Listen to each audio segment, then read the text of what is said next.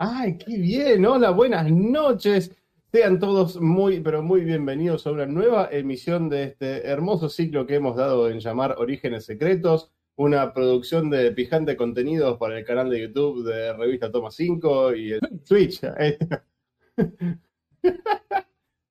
Perdonen, perdonen a este boomer que a veces se olvida de Twitch, pero sí, sí, estamos ahí también. Así que bueno, como decía, bienvenidos. Este, estamos muy contentos de estar acá. Estoy acá con mis compañeros, el señor Matías de Petris. ¿Cómo le va hoy? ¿Cómo les va, queridos? ¿Todo bien? Increíble que estemos acá, ¿eh? Llegamos. Fue duro. Hoy tuvimos que escalar una montaña alta, alta, alta. pero llegamos, acá estamos. Ahora, ahora, ahora, ahora, quiero que ahondemos en eso porque hay una historia muy interesante ahí que nos va a contar nuestro operador estrella, el señor Martín San Pedro, también conocido como Kile. ¿Cómo le va? Bueno, me parece muy bien. Ahora, contanos un poco cómo fue que, eh, mal que mal, a último momento dijimos, ok, salimos, porque se te cortó la luz, pero hubo un hecho muy cruento alrededor de esto, ¿verdad? Quiero, quiero compartir con la audiencia, bueno, la verdad que yo me quedé culo. Kile, Kile están, están diciendo que estás muteado, ¿eh? Fíjate qué pasa con tu sonido. Pero la puta madre, Kile. Kile, Kile. A ver, a ver, ahí, ahí, ahí, ahí está, sí. Estaba muteado. Porque ah, hola, Kile. Sí. Eh. Perfecto, perfecto, ya está todo arreglado. Todo arreglado. Bueno, créanme que Kile saludó y le estábamos preguntando entonces por el cruento hecho que hizo que hoy casi no, no saliésemos al aire, porque bueno, se le cortó la luz, pero ¿por qué? Bueno, eh, la cuestión fue la siguiente. Acá a media cuadra, estamos hablando de tipo 50, 45 metros al costado de mi casa, hay un concentrador que es un, básicamente un monoambiente donde está tipo una de las baterías, no sé qué poronga hay de, de Denor. Bueno, un pibe fue y tocó y se cagó muriendo porque tocó mal eh, al cual, si no es una origin story de un superhéroe, le pega en el poste, porque es tipo... No, no esta vez. Creo que es una, una final story de una persona normal. podría, podría haber sido, pero esta vez lamentablemente... Claro, al cual, tipo 6 de la tarde yo tuve que mandar un mensaje al grupo interno de, del grupo diciendo, chicos, no tengo luz. Y, tenemos, Claro, y, y, tenemos un plan alternativo, tenemos un operador alternativo que puede hacer mis funciones y suplir mis funciones, obviamente con falencias, claramente, pero puede suplir y de repente es, bueno, pasame toda la información y todo, todo el layout y qué sé yo, y es, no tengo luz para prender la compu y pasártela, papá. o sea, claro, porque acá el señor Kile desde las cavernas usa una desktop, o sea, no, no se va a ir a Starbucks a prender la PC del nene, a mandarnos el layout y demás a este operador con, con falencia que vos mencionabas. Quiero mandarle un saludo completamente sin relación al señor Sebastián Espíndola, el conductor del podcast de Toma 5, que siempre lo llevamos en el corazón. ¿eh? Lo queremos a, nuestro. Todos amamos al líder. Con amor, niñita. no, no, no, no, no, no, no. Líder. Y ahora se durmió Martín. Bueno, bien. Eh, pasada esta. Eh, ¿Cómo?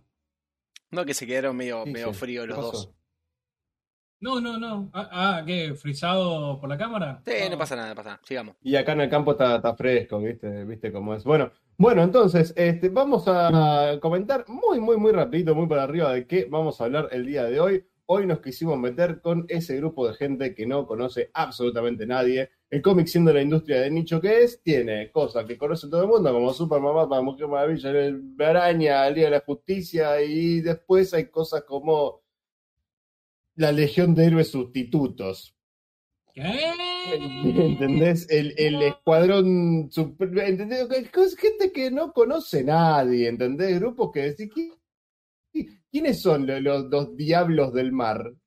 No, no son Aquaman y los amigos, ya te informo que no. Entonces vamos a, vamos a investigar un poquito esos grupetes hoy. Vamos a hacer una, una, charla divertida sobre estos grupos de gente que no conoce nadie, en lo que probablemente sea la primera de varias entregas, porque es muy dicho todo el asunto. Y eh, vamos igual a hacerlo amigable, ¿no? Sin demasiada información detrás, sin hacerlo complejo, porque la onda es cagarnos un poco de risa con esto, con toda esta gente que eh, no merece un puesto de reconocimiento mayor que tiene, ya verán por qué. En algunos casos, ¿eh? vamos a meternos con todo, vamos a hablar de, personajes que... Yo no comparto tu opinión con respecto a eso, no, no, no, yo, el, el, el Escuadrón Supremo merece mucho más de la, de la de la chapa que tiene, ¿no? O sea, todavía no les. Bueno, no, más bien. Eso es, si los muertos de hambre, Vamos a los hablar guardias. de grupos que. Los muertos de los Sí, guardias. no, no, vamos a hablar de grupos que merecen respeto. Claro. Claro. Igual que. que- Vamos a hablar de que- grupos que. que- que- que choque, sí. Martín, perdóname, que choque, a diferencia de Mm, el, el episodio anterior, estuvimos hablando bastante del mainstream y tocamos un par de grupos de héroes y un par de legados importantes. Eh, Y ahora nos estamos panquequeando mal, estamos yendo a quién te conoce papá, o sea, ya, ya, ya es un meme este programa. sí. Ahora estamos, estamos yendo a la Liga de la Justicia de Detroit, a eh, Kev Carson y sus amigos este, Geolo. ¡Wow! eh, qué, qué acción que hay ahí! Pero vamos a hablar de todo, vamos a hablar de gente que, que realmente tenía historias muy sencillas, de algunos grupos que han sido concebidos como parodias, como homenajes, como sátira, como brutas burlas directamente, y otros que ya fueron homenajes por ahí más serios, ya rayándolo el choreo, quizás. Este, vamos vamos a ver un poquito. de- Vamos a ver un poquito de todo. Me Ah, mató- la gran Nightcrawler, no me dejas ponerlo en la Legión, me lo llevo a los X-Men, ¿viste? La, la- la historia famosísima de. Bueno, eh, pero vamos a ahondar un poco en todo esto hoy. En minutos nada más, pero antes. Pero antes, vamos a hacer una repasadita rápida por los mensajes de siempre. Eh, cópense con un like, cópense con un comentario, suscríbanse al canal, activen la campanita, todas esas cosas que le dicen todo el mundo que hagan, que es una cosa así, no, este también. Pero bueno, sí, por favor, háganlo, pues la verdad que. y- y sí, Ayuda, eso ayuda. O sea, si les gusta lo que Ayuda, hace que hacemos, eso ayuda, claro. O sea, es así. Tal cual, tal cual. Hace que aparezcamos en las búsquedas, que YouTube diga, eh, estos pibes, eh, vamos a recomendarlos. Eso. El algoritmo de YouTube es una sí, es, es un amo cruel, ¿no? Así que hay que tratar de mantenerlo Eso contento. es, es un amo cruel, me mata. Sí, sí, es verdad. Así que bueno, si pueden hacer todo eso, se los vamos a agradecer un montón. Nos van a convertir en personitas muy felices de un espíritu lleno y brillante. Pueden seguirnos en redes, estamos en todos lados. Estamos en Instagram como RToma5, estamos en Twitter como arroba revista Toma 5, estamos en Facebook con la fanpage que es eh, barra revista Toma 5, con el grupo secreto Toma 5 después de hora, que lo buscan como Toma 5 DDH y aparece sí o sí. Estamos en Discord, donde ahora tenemos el link eterno, inmortal, permalink que inventó Kile, que lo vamos a compartir en el chat para que se puedan sumar a la conversación, sobre todo compartir memes, que es lo más importante, como siempre. Hay canales para spoilear, hay canales para no spoilear, para pedir recomendaciones, opiniones, sutura, gasa, lo que ustedes necesiten. Este, ¿Y qué más? No sé si... Tenemos, Eh, no sé tenemos si el número de teléfono particular Ah, para está. específico de este programa que está en este momento en pantalla, el 15 3658 8723. Nos pueden mandar un audio si tienen ganas de proponer una temática, bardear en vivo, hacer algún comentario de lo que estamos diciendo, corregirnos, cosa que Sobre todo bardear en vivo. pero más que nada Sí. bardear en vivo, sí. Nos encanta el bardeo en vivo. Sí, sí. Lo Sí, disfrutamos tenemos, tenemos ya un par de correctores oficiales abonados al programa que gracias al cielo que están ahí casi siempre, boludo, porque por sí, ¿qué, qué haríamos sin ellos? Realmente, no estoy siendo sarcástico, ni mucho menos, de verdad que haríamos sin esta gente.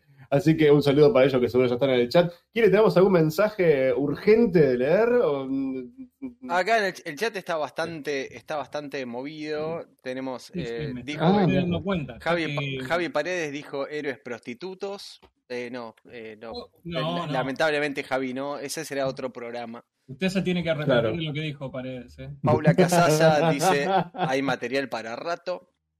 Sergio Llavinato dice, hermosa la Legión sustituta, jaja, de ahí salió Polar que tuvo mucha chapa en lo de Levitz. Eh, tenemos a Nacho Pérez, una carta que diga tocar un compresor de Enor en busca de superpoderes y palmarla. ¿Está bien o es muy oscura y muy a la banquina? No, ¿Qué Nacho, está muy bien. Está muy bien. Nacho es nuestro creador de cartas oficiales para... Ok. Jorge Díaz nos ¿Qué compró un cafecito. Sigo esperando el anuncio de Orígenes Secretos. Juegan Mutants and Masterminds. Sí, ¿sabes qué? Lo tengo pensado, está casi todo hecho. Matías y a Martín los voy a poner a jugar Mutants and Masterminds. Los personajes importantes de Orígenes Secretos los vamos a meter a rolear superhéroes y va a pasar Mira. en breve. Ah, no Mira, me yo me estoy enterando de esto ahora. me eh. llegó el mismo. Que, claro, yo, es, que no, Ya. es, que, es que no depende de ustedes, yo soy el operador, chicos. Ah, ok, ok. ok. Claro. No revisé la casilla de Bueno. de la mañana, ¿viste? Sí, pará, pará, pará, va- vamos por partes. Primero, de vuelta, ¿quién, quién fue que nos invitó un cafecito? Que yo ni siquiera lo dije, ni siquiera dije, pasen por nuestro Patreon, pasen por nuestro cafecito si quieren ayudarnos a generar este contenido, como hizo recién. Eh, Kile, ¿quién ¿Qué? fue? El Na- Na- boludo. Nacho Pérez. Nacho Pérez, bueno, como recién Nacho Pérez, nuestro amigo, que es un fiel seguidor del podcast de Toma 5 y de Orígenes Secretos, nos compró un cafecito, un copado, así que quien quiera hacer lo mismo lo invitamos este, para, no sé, por ejemplo, comer una computadora con la gente, estas cosas, ¿viste? Bueno, logramos conseguirle un micrófono a Matías que lo vivía odiando. Así que fuimos y compramos un micrófono, pero no nos jodan más, che. Chicos, si No, quieren, no está si- quieren una excusa para meter cafecitos, por favor, metan Pero todo cafecitos eso lo hacemos con... para con- pagarle una conexión a internet a Martín. Porque, Te agradecemos de corazón. Apareció pantalla, por lo menos. Ok, voy de vuelta. También, también, estaría muy bueno. No, cometí el grave error de abrir YouTube en la misma computadora en la que estoy streameando y no, no, no se hace. Está bien. Ah, Javi. Javi. No, ah, no fue Nacho el del cafecito, fue Javi. Javi Paredes. Pues Javi, Sí. Javi. Javi Paredes, ah, bueno, muchas gracias, Javi. Verdaderamente gracias. muy agradecido por la contribución. Muchísimas gracias. Nacho, es una sugerencia, nomás si vos querés. Bueno, tocando un tema un poco de lo que Hacemos nos del agradecimiento a la sugerencia. Claro, tocando un Sí. un poco lo que nos compete. El episodio anterior hablamos bastante del mainstream, hablamos bastante del legado de varios héroes con nombres muy grandes dentro de lo que son las improntas de tanto, sí, bueno, básicamente de ese. Eh, hoy, ¿de qué específicamente vamos a hablar? Como para el público así general. Bueno, arranquemos, diría esto entonces. Ya vamos direct- de, lleno con la temática y ya que lo Ah. quemamos, vamos, o sea, de- sácate al hueso. Vamos a empezar directamente con la Legión de Héroes Sustitutos, a lo que ya empecemos a tirar esas hermosas imágenes en pantalla. Pues esto va a estar buenísimo. Bien, la Legión de Héroes Sustitutos, ¿de dónde sale? Sale de la Legión de Superhéroes, que yo no voy a decir quién, pero alguien del staff de este programa, cuyo nombre empieza con M y termina con Atías de Petris, sugirió que hablemos de la Legión de Superhéroes como un grupo de la B, la C o la D, y yo me dije, mirá, yo me- no estoy de acuerdo. Por me acaban bien. de mandar en cana. No Yo sabía no que estoy de acuerdo. las reuniones de preproducción se iban a tirar al aire. Ahora me voy a cuidar más de lo que voy a decir. Es que, es que escuchame una cosa, yo soy un fan acérrimo de la Legión de Superhéroes. A mí que me digas, sí, podemos hablar de la Legión cuando yo digo, "Hablamos- hagamos un programa, hablar de gente de la D, como bueno, bueno, bueno, me estás tocando el culo, no está bueno. Está muy bien. Me lo merezco, me lo merezco. O sea, a ver, mira, voy, voy a tratar de explicar de esta manera. Este, ¿Entendés? O sea, no, no, no, con la Legión no. Así que, claro, igual, eh, ver, yo entiendo por qué, y vamos a, vamos a entrar en detalle, en detalle con eso. Más allá de los fan que yo sea, la verdad es que hoy por hoy la Legión no es un grupo ultra popular, pero lo fue. ¿Sí? O sea, en los 80s, eh, la Legión existe de los 50, pero eh, temprano en los 80s eran la Legión, los X-Men y los New Teen Titans los que más vendían. Eran grupos, pero que vendían a carradas, que tenían múltiples publicaciones mensuales y les iba verdaderamente muy bien. La Legión mal que mal se las ha arreglado para mantener una presencia en el mundo del cómic. Hoy por hoy están en la tele con la serie de Supergirl, tuvieron una serie animada. O sea, siempre, siempre, cada un par de años, algún legionario asoma la cabeza y después también tenemos la serie esta mensual horripilante que hizo Bendis en los últimos años que... Ah, Está pasa, bien. uno- lo peor de todo es que uno le quiere tener fe. ¿Entendés? Y después viene Bendis y te apuñala el puto corazón. Pero uno le quiere tener fe porque dice, no, es algo fresco, es nuevo. Cuando escribo adolescentes no lo quiero matar tanto como cuando escribo adultos. Pero, pero matá tranquilo, boludo. en fin. Pero bueno, como no quise hablar de la Legión de Superhéroes por estos múltiples motivos y por mi eh, fanatismo eh, brutal, realmente imposible de ocultar, dije, ahora pues no vamos a hablar, porque la Legión de Superhéroes es un grupo muy exclusivo, no cualquiera se puede unir, y son tan pero tan exclusivos que ellos tienen, o sea, el, grupo, ¿no? Muy que ca- cada tanto ellos tienen audiciones, ¿sí? O sea, piensen American Idol, pero de superhéroes. ¿ok? Hay audiciones para unirse a la Legión de Superhéroes, porque en el siglo 30, 31, donde transcurren las aventuras de la Legión de Superhéroes, ser miembro de la Legión es como un signo de estatus, ¿no? Hay un cierto glamour con ser legionario. eh, las identidades secretas no existen, muchos planetas de, la, de los planetas unidos, como se llama, se mataron con el nombre, como se llama esta confederación de planetas que la Legión defiende, envían un representante, o sea, un muchacho con poderes para unirse a la Legión por el estatus que acarrea, como, eh, vamos, mi planeta tiene un legionario, ¿ok? ¿Mm? Así Claro. que está bien, por ahí, por ahí debo un montón de plata al Fondo Monetario Intergaláctico, pero mi planeta tiene un legionario, ¿ok? A ver, Así que, eh, escúchame. Pero bueno, entonces mandan todos estos pobres muchachos con sus poderes para hacer estas audiciones para superhéroes. ¿Y qué pasó? En Adventure Comics número 306 de hace un montón de años, lo tenía anotado por acá, pero acuerdo, el año del orto, la historia, boludo. 19 marzo de 1963, ¿sabes lo que cuentan en ese cómic, boludo? Te queda dormido con cuatro globitos. Eh, te muestran un grupete de personajes que va, hace su audición y son brutalmente rechazados. La Legión tenía un cierto criterio para elegir a sus miembros, tenían que ser menores de 18 años, eran todos adolescentes en aquella época, después se van haciendo más grandes. No podía haber dos legionarios con los mismos poderes, ¿sí? Y el, leg- el legionario tenía que tener poderes naturales, nada de, sí, tengo un cinturón lleno de batarangs explosivos. No, no, no, no, no, no. no. No me O vengas te con explotan. No, estupideces no. O sea, sacate el hígado, tiralo y que explote. Tiene que ser Claro, natural. ¿ok? se, te, se- se no. te caen los brazos, está bien, pero no. Eh, si tenés un cinturón con Claro, herramientas, no bueno. no vuela. Justamente. Bueno, igual en el caso se te caen los brazos y se pueden endurecer y usarlos como bat para golpear cosas, como en el caso de Arm Fallout Boy. Esto es real.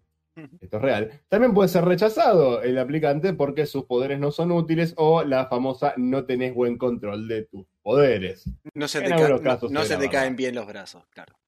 No se te cae lo suficientemente rápido, como que tiran un poco, ¿viste? no, no salir. Pero bueno, eh, entonces, en esta aventura te muestran varios héroes que van y, van, en realidad varios muchachos queriendo ser héroes que van y hacen su test ahí y son brutalmente rechazados, entre los cuales tenemos a Polar Boy, el muchacho polar que tenía los clásicos poderes de proyección de frío a lo Iceman de los X-Men, pero varios años antes de Iceman. No, ah, no, 63, no, está ahí nomás. está- Ahí nomás, eh. Contemporáneo. Está ahí nomás. Sí, eh. sí, sí. que Era peticito encima Polar Boy, como súper bardeable, ¿viste? Y el chabón no controlaba bien sus poderes. Eran muy intensos, pero no los controlaba bien. Así que le dijeron, papito, gracias, pero no gracias. Después se presentó uno que se llamaba Double Header, flaco con dos cabezas que discutían entre sí. Bien. Está bien. Está- alto No, po- alto o sea, superpoder. O sea, claro. Andate a tu casa. Después estaba eh, Chlorophyll Kid, el niño clorofila. Estamos viendo imagen, ¿no? De la- Está, de está en pantalla, está en pantalla, sí. Bueno, si querés. Si querés ir marcando a los que a los que menciono, creo que es bastante evidente. Van- cuál van- puedo llegar a estar mencionando. Van de izquierda a derecha y, y es tremendo. El de Chlorophyll Sí, Kid. yo no lo puedo ver, yo no lo puedo ver, por eso necesito ahí que me asistas vos porque no, no puedo ver. Pero bueno, sigamos que entonces con Chlorophyll Kid, el niño clorofila, que tenía el fantástico poder de hacer crecer muy rápido a las plantas. Y uno dice, está bien, yo para qué mierda quiero un pibe me va a crecer el potus. Bueno, el potus no, pero de repente ese flaco te hace crecer un roble a lo bruto y hace Claro. mierda de una nave espacial. No sé, está bien, era como de uso limitado. No voy a decir Claro. que era. eh, Lástima que eh, tenemos extrema- una pelea en la luna, amigo. Claro, estable- Claro, o chicos, establezcamos que un ombú apareciendo espontáneamente en un campo de batalla es medio limitado. ¿No? O sea, Claro, es- eh, tiene, tiene Está bueno. está bueno. Vamos a ponerlo así. Si me ponen entre la espada y la pared, tengo que elegir a Double Header o Chlorophyll Kid, me quedo con Chlorophyll Kid, definitivamente. Totalmente. O sea, este, Bueno, después teníamos a Fire Lad, el muchacho de fuego, que podía escupir fuego por la boca con poco control de su poder, con lo cual, bueno, de repente el flaco, no sé, bostezaba, estornudaba y le quemaba el pelo a alguien, y era medio como un problema. Eh, favorito personal, Stone Boy, el muchacho de piedra, que podía convertirse en piedra. El problema era que al convertirse en piedra quedaba totalmente inerte e inmóvil. O sea, se convertía en una estatua. en una no es que el tipo estatua, se podía bueno. convertirse en piedra y cagarte a palos. No, no, no, no, no. Era No es el The Thing del futuro. No. No, no, no, para nada. para nada. Claro, A lo no, que, no era la versión DC de Colossus. Era me convierto en estatua. ojalá, boludo. Igual, o sea, ponele, si tipo alguien se lo lleva volando y lo tira contra algo convertido en piedra, viste, por ahí puede hacer un poco de daño. Igual también es piedra, no era tipo inertrón, acero orgánico indestructible, no, es piedra, es como, si te cae muy alto se hace garcha el chabón. Sí, cual. Era, era- claro, era, era de uso muy limitado, aparte como, mira, tenemos un kryptoniano, me convierto en piedra. Yo mismo me convertí en de papel, boludo, o sea, no, no puedo hacer absolutamente nada. ¿Entendés? No. Y- Ah, de vuelta, usos limitados. Qué mal que lo veo el Capitán Tijera ahí, ¿no? Pero Chiste de Claro, sí, sí. Perdón, malísimo. Pero, pero el niño, el niño papel lo hace de goma. Sí, obvio. Ah, Bueno, después teníamos a Nocturna, a Night Girl, que era súper fuerte, pero súper fuerte mal, mal, mal, mal, muy, muy, muy fuerte, de noche. O en ausencia de luz. Específicamente Sí, o sea, de noche. Estábamos hablando de uso limitado. Bueno, pero había un motivo, la piba venía de un planeta donde siempre era de noche. La piba venía de un planeta llamado Cthulhu, que era eh, muy famoso en los planetas unidos porque siempre era de noche, era como un destino para eh, viajes de luna de miel. Tenía todo un tema de turismo, de yo, porque era siempre, bien. era perpetuamente de Ah, noche en Cthulhu. Había muchas lunas, muchas estrellas, era como súper hermoso el lugar y, y tenía esta onda como, bueno, acá vienen las parejas, tú sabes. Y el tipo había nacido ahí, claro, tenía súper fuerza, que yo, de repente resulta que le pega el sol encima y la tipa era una persona normal, o sea, era una especie de Supergirl, pero con un solo poder que andaba de noche. Mm, Mm, Bueno, te sí. vamos a dejar pasar, te vamos a dejar pasar. te la tomo. Claro, eh, así que bien. Después, ¿quién más teníamos en la formación original? No me acuerdo si había alguien más ahí en la foto que... Ah, sí, Color Kid. ¿Cómo olvidarme de Color Kid? El flaco que no sabemos si es absolutamente inútil o uno de los seres más poderosos que haya existido jamás. Color Kid, ahora voy a explicar por qué. Color Kid tenía el poder de cambiar las cosas de color. Mm, Ya está. ok. O sea, el flaco me, me tiraba un rayo a mí y mi remera negra de repente es roja. Con lo cual, primero le diría gracias, pues me encantan las remeras rojas, y después le diría que inútil. ¿No? Porque. Claro. y ahí es cuando, ahí es cuando se presenta eh, la, la disyuntiva con este personaje. Porque si eso es todo lo que puede hacer, lo único que está haciendo es, de alguna forma, alterar mi percepción visual sobre este objeto. ¿No? Porque. Ya sabemos todo lo complicado que es el espectro visible de luz, etcétera, que no es verdaderamente negra remera, bla, bla, bla. Exacto. Exacto. Si el flaco está solamente alterando esa percepción mía del espectro visible de luz, es como, mm, sí, ponele, qué copado. Ahora, si el flaco genuinamente le altera el color a las cosas, es un problemón, porque flaco ahí ya está jodiendo con la estructura atómica de la materia a un nivel muy grosso. Ya es Omega, grosso, Omega sí. Level si lo ponemos en Level X-Men. Claro, ¿entendés? Y hubo instancias en que los escritores hicieron esto. La famosa, le están disparando con un rayo de, de- de luz solar roja a Superboy y el tipo va y lo cambia de luz solar amarilla para que recupere los poderes. ¿What? Sí, what, the, f- what the fuck? ¿Cómo mierda hizo eso el chavo que cambiaba de color las remeras, boludo? O sea, no, para mí es un pibe que no sabe usar bien sus poderes, que no leyó un puto libro de física en su vida, que no- no- yo elijo creer eso, como que la gracia del personaje es esa, ¿no? Pero bueno, con esas formaciones originales que son creados, eh, la, la de Sustitutos, que son todos rechazados, y se juntan a un costadito, donde dicen, che, nos rechazaron a todos, qué poronga esto, qué yo, y encima nos dieron esta mierda de cinturón para poder volar en el futuro, que tipo, dale, boludo, ya no hay más autos, todo el mundo tiene algo que vuela, ¿entendés? Como, medio una garcha, y los chabones decidieron hacer grupo igual, decidieron hacer grupo igual, actuar en secreto, ser como el arma secreta de la Legión, y en las primeras historias, en las historias de los 60 y de los 70 son un grupo relativamente competente. Obviamente no se van a ir a enfrentar contra, no sé, un Daxamita loco o contra Mordru o alguna cosa así, pero han parado alguna que otra invasión alienígena, han detenido algún que otro criminal. Es como de alguna manera encontraban la forma de usar sus poderes más o menos competentemente y ahí quedaban. Después, eventualmente, cuando Kid Giffen empieza a escribir historias de la Legión e introduce a su personaje Ambush Bug, que viene a ser como una especie de, de proto-Deadpool de DC, que en algún momento abordaremos con más tiempo. Yo hablé de Ambush Bug en un programa de Toma 5, estoy bastante seguro, pero lo voy a buscar.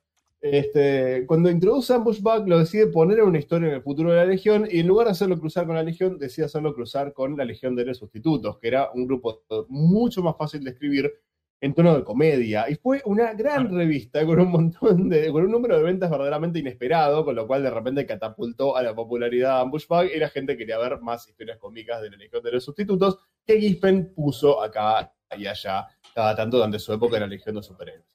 Luego de esto, Polar Boy, que era el líder de facto de la Legión de Sustitutos, decide disolver el grupo y mirá qué sorete, mirá qué sorete, temprano en los 80 hace esto, y el tipo después va a una audición de la Legión de Superhéroes y queda seleccionado, porque el tipo había mejorado muchísimo el control de sus poderes, así que desarmó el grupo que restaba, ¿entendés? Se sacó encima el lastre y fue hizo la audición de vuelta y entró al grupo.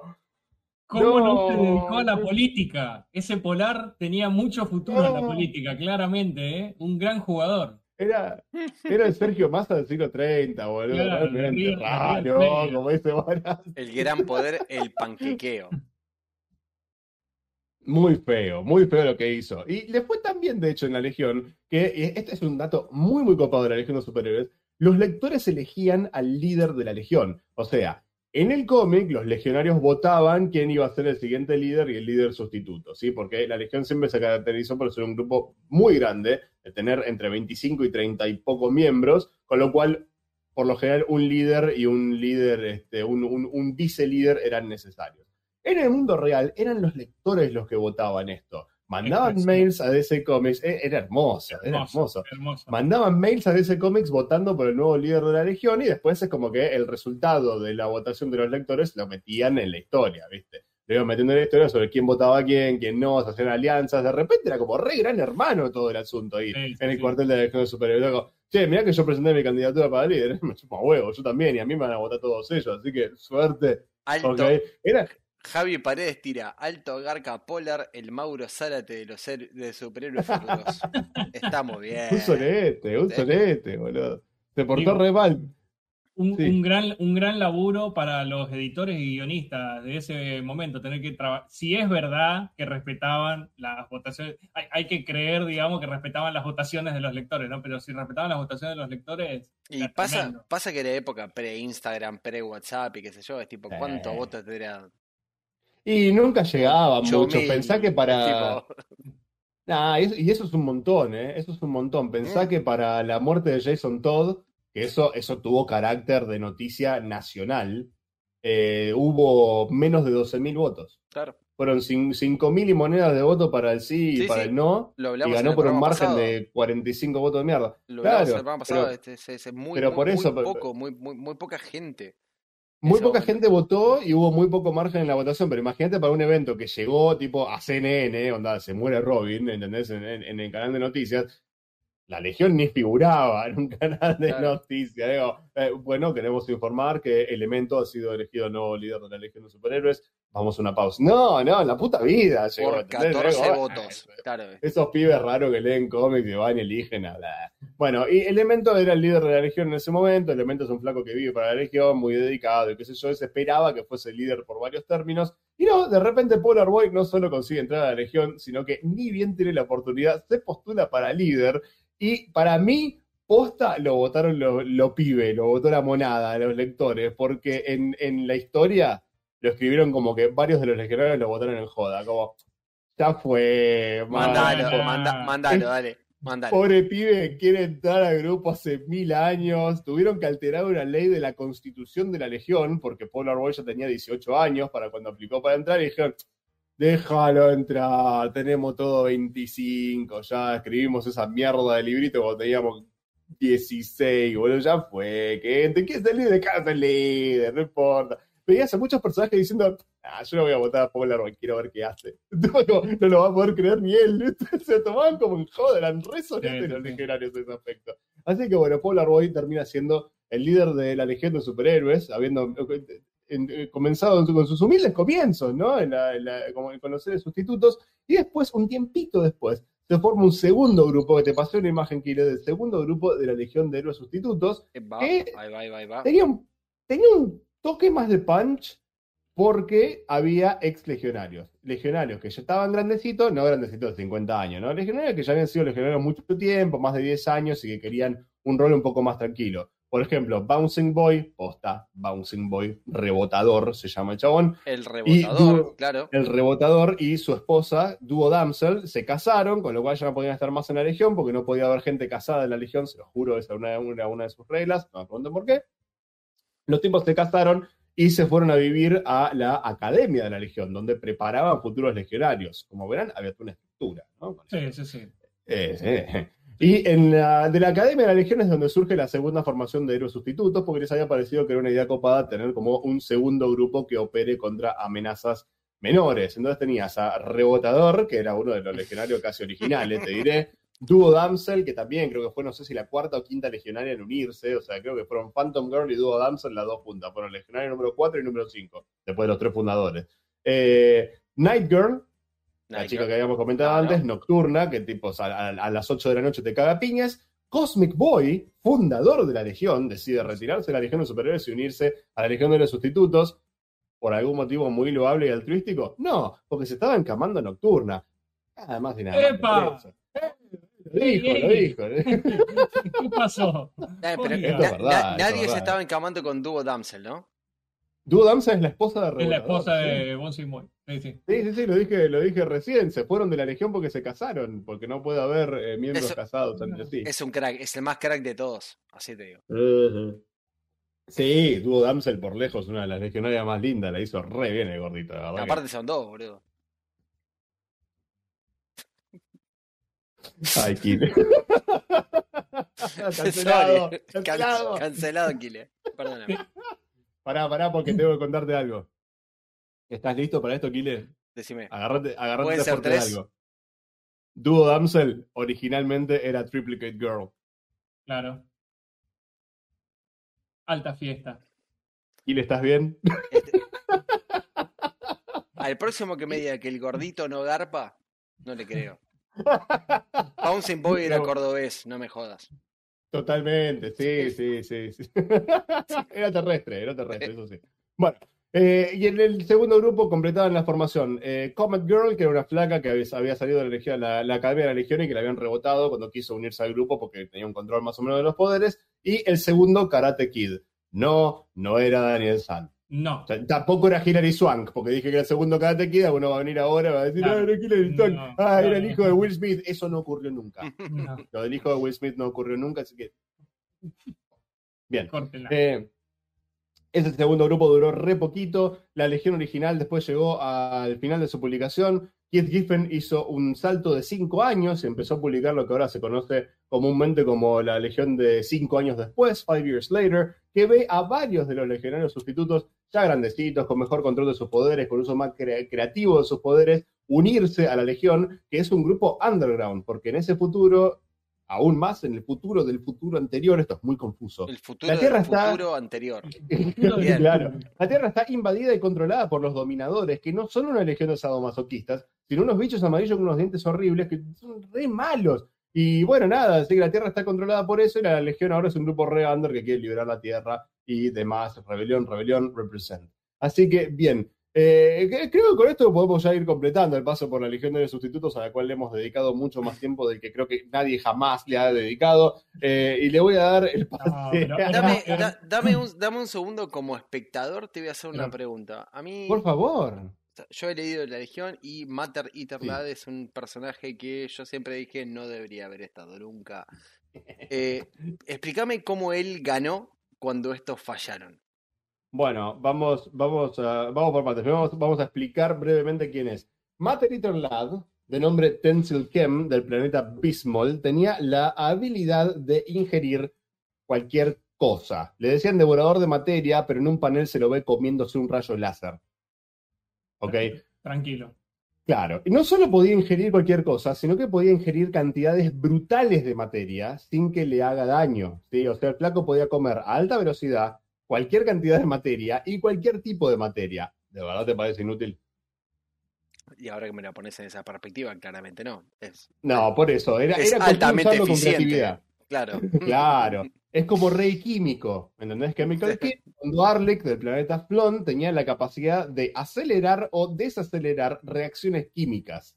Claro. Que está bien, tenés que tener un montón de estudios para usar esos poderes, pero, man, fucking gobernás el universo, ¿entendés? O sea, entre eso, el controlar las cuatro leyes básicas de, de la física, o sea, boludo, perdón, las cuatro fuerzas fundamentales de la física, boludo, o sea, haz lo que vos quieras. Y en la Legión tenía por lo menos tres que con las fuerzas fundamentales jodían bastante, ¿eh? controlaban la materia, la electricidad, magnetismo, estaba bastante completo el asunto. Pero no, devorador de materia era grosso, era, era bastante grosso, salvó las papas unas cuantas veces, se comió la, la máquina milagro de los controladores y se volvió loco, pero si no lo hacía, como que el universo capotaba básicamente. Así que no, no, respeto, respeto devorador de materia. Bueno, voy a tirar un, un par de ahí mensajes, disculpame, eh, Matt. Javi Pérez Dale, dice, toda esa cuestión de la elección del presidente de la Legión siempre me pareció muy copado y muy propio de la Legión. Nacho Pérez Es retruca verdad. con, es como cuando pusieron al Diego de DT de la selección. Fue más para callar a los boludos que por su capacidad. Bien ahí. Totalmente, Está muy bien. totalmente. Y de repente, eh, Javi Pérez dice, ese grupo me recabe, ese dibujo no es de Greg LaRock. El de la segunda Legión de Sustitutos es Greg LaRock. En aquella época estaba dibujando los dos títulos mensuales que había de la Legión. Depende de la época. O sea, estaba Legion, estaba Tales of the Legion of Superheroes. Este, uno de esos era un reprint de la edición Baxter. Era un quilombo la publicación de la Legión de aquella época, al punto que todavía no la entiendo al 100%. Pero sí, la respuesta corta de esas ilustraciones de Greg LaRock. Miguel Aguirre dice, Capo Bouncing Boy se estaba con Tubo Damsel. Nacho Pérez tira, tenía un agujero negro en el estómago, entendido, perfecto. y Javi Claro. Paredes retruca con Devorador de Materias, alto personaje, un poder zarpado. Es zarpado, zarpado mal. Y, ay, no, no expliqué por qué lo puede hacer. En el planeta de él, toda la gente puede hacer eso. Algo muy común en la Legión. Muchos de ellos venían de planetas donde todos tenían las mismas habilidades. Polar Boy, Cosmic Boy, venían de planetas donde todos podían de- de proyectar frío, todos tenían magnetismo, etc. En el planeta de, de, de Devorador de Materia lo que había pasado era que había microbios y bacterias que habían infe- infectado las raciones de comida. Entonces estaban de, a poquito pudriéndoles toda la comida que se había llevado para colonizar el planeta, con lo cual tenían los días contados los pobres muchachos, y de repente desarrollaron una especie de mutágeno para ellos mismos para poder comer cualquier cosa. Cosa de poder comer, no sé, piedras y sobrevivir hasta que llegase eh, el cargamento nuevo de comida, porque estaban bastante alejados, cuenta la leyenda. Y eh, nada, de repente dijeron, ¡eh! Tan mal no estamos, o sea, tirar un poco de sal a la piedra y me arreglo, y listo, ya está, quedaron así. ¿Qué va a hacer? Evolu- evolución natural. Pues. Claro, no sé si Sí. natural, pero evolución. sí. Evolucionó. Jorge. Díaz, Jorge Díaz acá comenta, yo como poroto si me echan de mi pieza, imagínate el devorador de materia. Claro, Sí, sí, imagínate es, que- Es complicado. Es un tema Es complicado. feo. Sí, Qué- sí, qué- sí. ¿no? qué No- bueno no que los saber. cómics no tienen ese sentido. Perfecto. Matías, y vamos a ir con vos. Sí. Bueno, vamos a cambiarnos de editorial. Nos vamos a pasar a la vereda ¡Oh! del frente. ¿eh? Nos vamos a ir a la editorial de Marvel Comics. Mirá, se de- calzó la remera y todo. Claro, y sí, porque soy el único que iba a ser eh, Marvel Represent en este programa, ¿no? que no nos iba a quedar otra. Eh, pero este aquí, este aquí, que vamos a hablar de un grupo, que es un robo descarado a DC. No, eh, ¿Pero por qué, Marvel, me haces esto? Pero ideas originales te estamos pidiendo. No, es así, es así, es, es, es una cosa así. Este grupo del cual voy a hablar ahora, el Escuadrón Supremo, tiene, la verdad que tiene una historia hermosa, enorme, súper extensa eh, y bastante compleja. Eh, así que vamos a intentar resumirlo, porque si no, vamos a estar dos horas acá y se van a aburrir eh, muchísimas personas. La realidad es que este grupo, tal y como lo acabo de decir, comienza como un chiste, comienza como un chiste eh, justamente de, de parte de Roy Thomas, que, que- que te- siempre, digamos, tuvo, o sea, Roy Thomas, bueno, guionista, que estaba guionizando Avengers en, en Marvel, siempre tuvo ganas de hacer un crossover con la Liga de la Justicia, con la Liga de, de DC, y nunca se le daba. Esa no era una época, estamos hablando, digamos, de finales de la década del 60, principios de los 70, no era una época eh, amigable para que Marvel y DC pudieran hacer un crossover. Y la cuestión es que así todo, él tenía como una amistad, digamos, con Dennis O'Neill, que en ese momento estaba guionizando la Liga. Estaba guionizando la Liga de la Justicia. Y estaban los dos en Nueva York, fiesta loca, se cruzan, los dos fiestas de guionistas y dibujantes de historieta Marvel, DC, se cruza con Dennis O'Neill, comienzan a cranear entre los dos cómo sería un crossover entre, entre los Avengers y, y la Liga. Y bueno, pero se quedaron con las ganas. O sea, lo cranearon, pero no lo pudieron ejecutar. Pero la cuestión es que se quedó con la pica Roy Thomas y, y dijo, no, bueno, pero yo algo quiero hacer con esto. Algo quiero hacer. Entonces, eh, utiliza los números 60 y del, la- una saguita de tres números del 69 al 71, que salió entre octubre y diciembre del año 69, y con el dibujante que estaba en ese momento en Avenger, que es Sal Buscema, crea una, una, una boludez, una pavada, un plot en donde dos villanos de los Avengers, el Grandmaster y Kang el Conquistador, están jugando, están poniendo a prueba eh, eh, a los Avengers y este Grandmaster crea cuatro personajes para poder combatir contra cuatro Avengers. Estos cuatro personajes son cuatro copias de, de cuatro eh, miembros de la Liga de la Justicia de DC, pero disfrazados, ¿no? Crea, digamos, a... eh, ¿Disfrazado con, con esfuerzo? No, Sí. no, más o menos, más Bueno, o Más, menos. más, más o menos, o sea, bueno, bastante disfrazado, eh, ba- bastante disfrazado. Estaba... Le puso onda. Sí, sí, sí, le puso onda. No sé si eh, Kile ya está mostrando. Ah, sí, sí, ahí estoy viendo. Estoy, está estoy, mostrando. eh, estoy ahora en pantalla, estoy poniendo y ahora estoy cambiando la imagen. Le ponen onda, está bien. Bueno, lo- los miembros que aparecen en esto, o sea, esta batalla se da con eh, lo que vendría a ser, digamos, el escuadrón siniestro, ¿no? Le terminan Ah. llamando a esto, a este grupito el escuadrón siniestro. ¡Qué Eh, miedo! Claro, y ese eh, está conformado, digamos, por, eh, o sea, el enfrentamiento se da contra la Visión, Quicksilver, eh, Scarlet Witch y Goliath, que eran cuatro de los miembros de los Avengers en ese momento, eh, y te- eh, terminan peleando contra cuatro copias de, de Superman, eh, Batman, Wonder Woman y eh, Green Lantern. No, Wonder Woman no, Wonder Woman no estaba ahí, The Flash y Green Lantern que terminan siendo Hyperion como Superman, que es el Ah. rubiecito que, que- que están viendo ahí, que tiene un Ah, Hyperion, claro. cinturón, claro. Hyperion. Eh, Nighthawk, que vendría a ser Kyle Richmond, que vendría a ser el Batman eh, de ahí, de, de Wizard, que vendría a ser The Flash, el velocista. Y Doctor Spectrum, que vendría a ser como el Green Lantern, el que tiene los poderes eh, provocados por, bueno, por un- claro. Eh, ¡Qué sí, poronga, Matt! de- Por favor.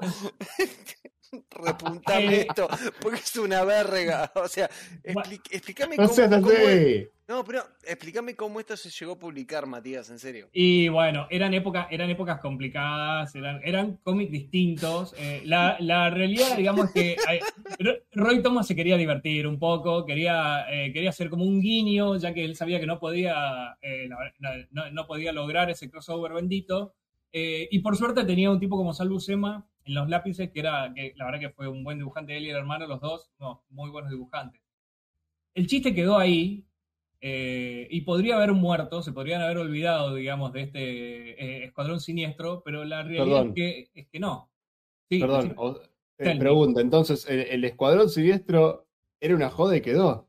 Era una joda y quedó. Era, primero principal, O sea, era- alguien fue a la mesa de edición, Matt, vos me estás diciendo, fue con esta poronga y alguien compró para mandarle Sí, impresión. O sea, claro, compró, sí, más vale, sobre todo porque eh, eh, Roy Thomas era el guionista, así que si él quiere hacer la joda, la hace, digamos, y en medio que, que en complicidad con el editor, eh, va y la hace. ¿Quién Pero era el editor, te acordás? Eh, uh, no, en ese momento no Te estoy maté. seguro. No, no, no, me mataste, me mandaste al muere. No, No, no, bien, va, vale. Bueno, ¿Quién era el entintador? ¿Por qué no sabes que el es? No, boludo, No, sabía, no, sabía. Este, bueno, la cuestión es que quedó. Estos personajilios del Escuadrón Siniestro, que eran de una, tierra paralela, no eran de la misma tierra. eh, los, los- siguieron teniendo algunas apariciones esporádicas. eh, hasta que en un momento el mismo, Roy Thomas, el mismo Roy Thomas se había quedado, digamos, con esa idea de, che, hice el chiste, me salió bien, pero lo malo es que los haya presentado como villanos. Yo no quería presentarlo como villanos, yo quería presentarlos como héroes, ¿no? Entonces, él mismo, que años después seguía todavía como guionista de los, eh, de los Avengers, en el número 85-86, hace una transformación de todo esto y explica que en realidad el Grand Master, para crear a estos cuatro personajes, se había basado en unos héroes reales que existen. En, en febrero de 1971 te, lo- te cambia, eh, o sea, te hace como un retcon de todo esto, te cambia y te presenta eh, ya no al Escuadrón Siniestro, sino a los héroes de los que vamos a hablar de ahora, digamos que es, es el, el Escuadrón Supremo. Supreme Squad, claro. Te presenta el Supreme Squad definitivo que siguió teniendo años después, ya ni siquiera bajo el, el guion de Roy Thomas, sino Steve England, por ejemplo, o sea, varios guionistas más, siguió teniendo algunas apariciones así esporádicas, a veces eh, solo, a veces alguno de los, a veces Hyperion, por ejemplo, por un lado solo, a veces otros personajes solo, hasta que en un momento aparece un tipo que en Marvel es muy importante, Mark Gruengal, eh, que la verdad que es, eh, es una persona muy particular para la historia de Marvel. Es un tipo que, por ejemplo, no sé, entre otras cosas, estuvo 10 años guionizando al Capitán América. O es, un tipo que fue editor, fue un editor importantísimo de, de lo que tiene que ver con Marvel. Además, un lector enfermizo, tanto de Marvel como de DC, un fanático de los cómics, y un tipo que tiene, eh, tuvo un montón de eh, conocimiento de lo que es la mitología de Marvel, le importó siempre lo que fue la historia de Marvel, un, eh, un fanático enfermo de, de lo que es la cronología, y a él también le simpatizaban estos personajes. O sea, en realidad lo, lo que a él le simpatizaba es el potencial que tenían estos personajes para poder comenzar a escribir una Liga de la Justicia bajo unos parámetros que tuvieran que ver con las líneas de trama que a él le gustaba tocar. Por ejemplo, durante los 10 años en los que estuve escribiendo de Capitán América, es verdad que los últimos años son bastante flojos, pero en los primeros años él eh, escribió mucho acerca de la relación entre eh, el poder y el Capi, los ideales que tiene el Capi y el poder y el gobierno. Eh, escribió también, digamos, acerca de lo que es tiranía, acerca de lo que pasa cuando hay un exceso de poder y hay una tiranía. Él quería explorar eso con un grupo de superhéroes y le gustaba este tema de poder hacerlo con un grupo de superhéroes que era análogo a la Liga de la Justicia. Entonces, O sea, Eh, basado en o copiado de, ¿no? O sea, claro, claro, sí, sí, sí, por supuesto. O sea, porque él sabía, o sea, Homenajeando con poca carpa, como se diría. Claro. cero carpa, claro. pero Sí, porque che, me fijé, el editor fue Stan Lee. me estás cargando. No, el editor de Avengers 69, de acuerdo a la wiki de Marvel, por lo menos fue Stan Lee. Está bien, o sea, es un número dentro de todo temprano de Avengers, así que todavía estaba laburando Lee en aquella época. Mirá vos, ¿eh? Y lo dejó hacer a, 69. eh. lo- Sí, sí, sí, lo dejó hacer a Roy Thomas lo que quisiera. Está bien. Está muy bien. es Roy Thomas. En aquella época, no sé si era tan incuestionable ya, pero venías con esto en el 80, Roy Thomas, y decías que sí, obvio. Sí, igual, sí, sí. quiera, igual, Matt, yo me pongo del lado del espectador y te hago una consulta. ¿Qué, qué, qué análogos específicos teníamos en el Escuadrón Supreme de Marvel, no sé, después del relaunch? Bueno, eh, la maxiserie de 12 números que escribe Mark Groenland y que dibujan tres dibujantes distintos, eh, Bob Hall, Paul Ryan, que dibuja los números 6 y del 10 al 12, y John Buscema, el hermano de Sal Buscema, eh, que dibuja el número 7. Eh, es una formación ya enorme, muy grande. No llega a ser tipo Legión de Superhéroes, pero es una formación bastante grande. Sigue estando Hyperion como Superman, eh, Nighthawk eh, como Batman, aparece esta Power Prime, Princess, que vendría a ser la Wonder Woman de, de ahí, de Wizard, que es el velocista, Doctor Spectrum, que es el Green Lantern, de Amphibian, que es el Aquaman. Claro. Después ya comienzan a ver, digamos, por ejemplo, un Golden Archer, que originalmente se llamó Black Archer y Hawkeye inclusive, que era el Green Arrow de ahí, una Lady Lark, que era la Black Canary barra Hawkgirl de ahí, un Tom Tum, que era el, el Atom de la Liga de la Justicia, un Blue Eagle, que también tuvo como nombre American Eagle, e incluso se lo conoció como Capitán Hawk, que era el Hawkman de ahí, y una Arcana, que era la Satana. Ah, bueno, y también estaba un Nuke, que era el Firestone.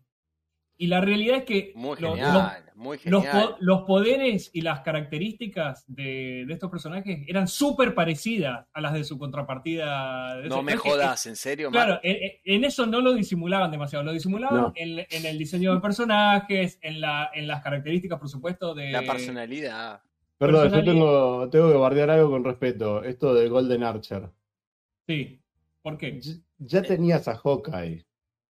Es redundante. No. Pero no era, No, no, pero no, era. Golden, Matías, eh, Martín, no, me No, jodas. pero eh, esto sucede en la Tierra 712, no en la Tierra de Avengers, la maxiserie de... O sea, no tenés a Hawkeye. No dije nada. otra- Claro, porque es otra tierra. O sea, eh, entonces la, la idea justamente es. Bueno, de hecho, la premisa original con la que parte esta maxiserie es espectacular, ¿no? Eh, los tipos vienen de, de una saga en la cual eh, un, villano, digamos, Ubermind, había tomado el control de Norteamérica a través de justamente este personaje, el Batman, que se había retirado eh, Kyle Richmond se había retirado, el Nighthawk de, de ahí se había retirado de ser héroe porque quería cambiar las cosas de otro lado, se hace diputado y terminó siendo presidente de Estados Unidos. Y este Overmind eh, lo domina a él y gracias a dominarlo a él, domina al resto del Supreme Squad y con eso lanza un, un, un ataque a gran escala al resto del mundo desde Norteamérica, crea un caos, hace mierda a toda la Tierra, la hace concha. La cuestión es que Hyperion es el único que logra zafar de este control mental, pide ayuda, eh, los Defenders, si la memoria no me falla, le dan una mano, terminan derrocando a este Overmind y ahí comienza la maxiserie de eh, Mark Groenland, ¿no? con una tierra que está devastada, en parte producto de lo que hicieron eh, el, el Escuadrón Supremo, en parte producto de lo que hicieron ellos. En realidad, ellos fueron la punta de lanza para que después se desembolque. se- Hubiera un montón de conflictos, digamos, armados por todos lados, ¿no? Entonces hay hambre, eh, aumentó muchísimo lo que es la delincuencia, hay un montón de... Es una tierra que realmente es un desastre, está mucho peor que nuestra tierra, y eso ya es decir mucho. Eh, Eh, disculpame, Matt, Matt, voy a leer un mensaje de Javi Paredes que me pareció súper relevante. Dice que la Por cuestión favor. con estos personajes es que el núcleo no es el hecho de que se parecen, entre comillas, a los de la liga, sino lo que pasa entre ellos y en ese planeta a raíz de su presencia. Y tiene razón. Está, claro, estábamos yendo un poquitito hacia ahí, pero está bueno lo que él menciona. El chiste, el chiste original del Escuadrón Supremo era ese. Ay, mira, la Liga de la Justicia, pero en Marvel. Pero la realidad es que Marvel Rengar va un poco más allá. Él lo que quiere es mostrar cómo el poder corrompe y el poder absoluto corrompe absolutamente, incluso cuando querés hacer las cosas bien. ¿Por qué? Porque Hyperion dice, ok, zafamos, digamos, de este Overmind, pero la Tierra está devastada. Nosotros somos héroes y tenemos que ser proactivos. ¿De qué manera podemos ser proactivos? Tenemos los recursos y los medios para poder ser proactivos. Basta de esperar que las cosas sucedan, las vamos a cambiar nosotros. Si el Uh, entró en problema- modo de authority. Exactamente. Si el problema en este mundo, por ejemplo, es que hay muchas armas, vamos a desarmar a todos. Y nosotros nos vamos a hacer cargo de esto. Eh, si el problema es que hay delincuencia, la vamos a combatir por todos lados, sea como sea, de la manera que sea. Tolerancia cero. Y vamos a ir más allá. El Atom de este grupo tiene una maquinita que te puede cambiar ciertas conductas de pensamiento. Y te las puede Uh, modificar y te las puede boludo. Re borrar. heavy, boludo. Re heavy. no. Por ejemplo, si sos un tipo que tiene eh, una capacidad, o sea, que te- tenés una tendencia a robar o a matar, esa máquina te las anula. Y por lo tanto, dejan de desaparecer villanos. Usás esta máquina para cambiar esas conductas. Y Perion dice, Muy, muy la Ok. naranja mecánica esto de claro, repente, ok, ¿eh? bueno, las vamos a usar, las vamos a usar. Y se acabó todo, y listo. Mm. ¿Por qué? Va- eh, De hecho, ellos le llaman a este plan el plan de utopía, digamos, el proyecto utopía. Quieren Ah. crear una, un planeta utópico y la manera de crear un planeta utópico es esa. Tenemos el poder y vamos a hacerlo. Eso es medio de lo que quiere hablar justamente eh, Mark Groener, ¿no? Quiere hablar eh, de qué pasa cuando eh, avasallás sobre los derechos humanos de cada persona eh, y, y de hecho lo, lo- lo expresa a través de varios de los personajes. Por ejemplo, Amphibian, que es el Aquaman de ese eh, grupo, es uno de los que dice, no, no, no, no, no, pará, vamos a tranquilizarnos un poco. O sea, eh, una cosa es combatir el crimen y otra cosa es modificar la mente de personas de acuerdo a lo que nosotros creemos que está bien. Claro. Eh, Nues- Nuestro concepto de legalidad. Claro, Kyle Richmond, que es el Batman de ahí, directamente dice, si ustedes van a llevar adelante este proyecto utópico, yo me abro, amiguitos. O sea, yo me Ah, bueno, había alguien con moral todavía. Claro, el Batman de ahí agarró al toque. En el número uno, en el número uno de la maxiserie dice, yo me voy al carajo y posta, se va al carajo el vago. Y Perion, de hecho, va, eh, Acá, va a la casa lo- acá. le- y le dice, amigo, pero no te vayas al carajo, sos Batman. O sea, tenés que estar al lado mío, soy Superman. O sea, Sos Batman, más o menos. Acá- más o menos. acá, claro. acá Nacho Pérez tira lobotomías para todos, chicos. Claro, exactamente. Sí, sí, sí. Era, Tú era te ganas una lobotomía y tú te ganas una lobotomía. Todos te ganan Todos lobotomía. una lobotomía. No. Y de, de hecho, lo loco es que lo hacen, lo llevan adelante. Ellos tenían, digamos, como una liga de la injusticia de villanos, que al parecer en uno de los números están a punto de derrotar al Escuadrón Supremo. No solo dan vuelta a la torta y el Escuadrón Supremo, por supuesto, los, los gana, les gana, sino que los lobotomizan a todos. Toma. Y, lo, y los tienen como esclavitos. O sea, trabajan para ellos, los incorporan casi como miembros del Escuadrón Supremo, claro. O sea, Los, Eh. los sentaron para interrogarlo y le dijeron, Tal cual. chequea lo que hay Claro, abajo de tu sí, sí. silla. Sacó así, ¡es una lobotomía! Exactamente, papá. Lobotomía. Coño. Matías, Bueno, eh, Matías, eh, tengo una consulta. Solamente para que la gente sepa. Dentro de lo que es la continuidad mainstream de Marvel, eh, sé que el Escuadrón Supreme tuvo un. Metió su huella ahí, su impronta en Civil War. Eh, nos acabamos de saltear un montón de capítulos, pero eh, no importa. Eh, Sí, la, esperá, No, no, no, la- la esperá. la realidad es que, eh, bueno, la, la maxiserie esta original está circunscripta dentro de lo que es la cronología de la editorial, salvo que está en lo que vendría a ser una tierra paralela. Sí, ¿Cuántos Sí, números son de la serie esta? Son 12 números, igual que Watchmen. Mm. De hecho, para mí es la Watchmen de Marvel. Eh, Ay, está bien, está bien. Me fui a la mierda con la Eh. etiqueta. Es obvio, es obvio que me fui a la mierda con la etiqueta, pero déjenme defender esta opinión. Dale. ¿Cómo te gusta buscar Dale. pelea? eh? Yo no tenía la pelea porque yo lo leí, pero en el chat ¿Cómo? va a haber un par de ardidos en cualquier momento. ¿Cómo te busca buscar Roña, eh? Sale en 1984, así que se anticipó un par de años a, a la maxiserie conocida de, de Alan Moore. Trata temas muy parecidos. eh, trata temas muy parecidos. A Alan Moore también le gusta jugar con ese tema, digamos, de, eh, de hecho en Watchmen lo hace, con el tema ese de qué pasa cuando una persona tiene un poder ilimitado y recursos eh, ilimitados. O sea, le gusta, a Alan Moore juega mucho con ese tema de- de- del poder, del fascismo y de la fina línea que, que hay entre, entre ambas cosas, ¿no? Eh, Groenberg también juega muchísimo con eso.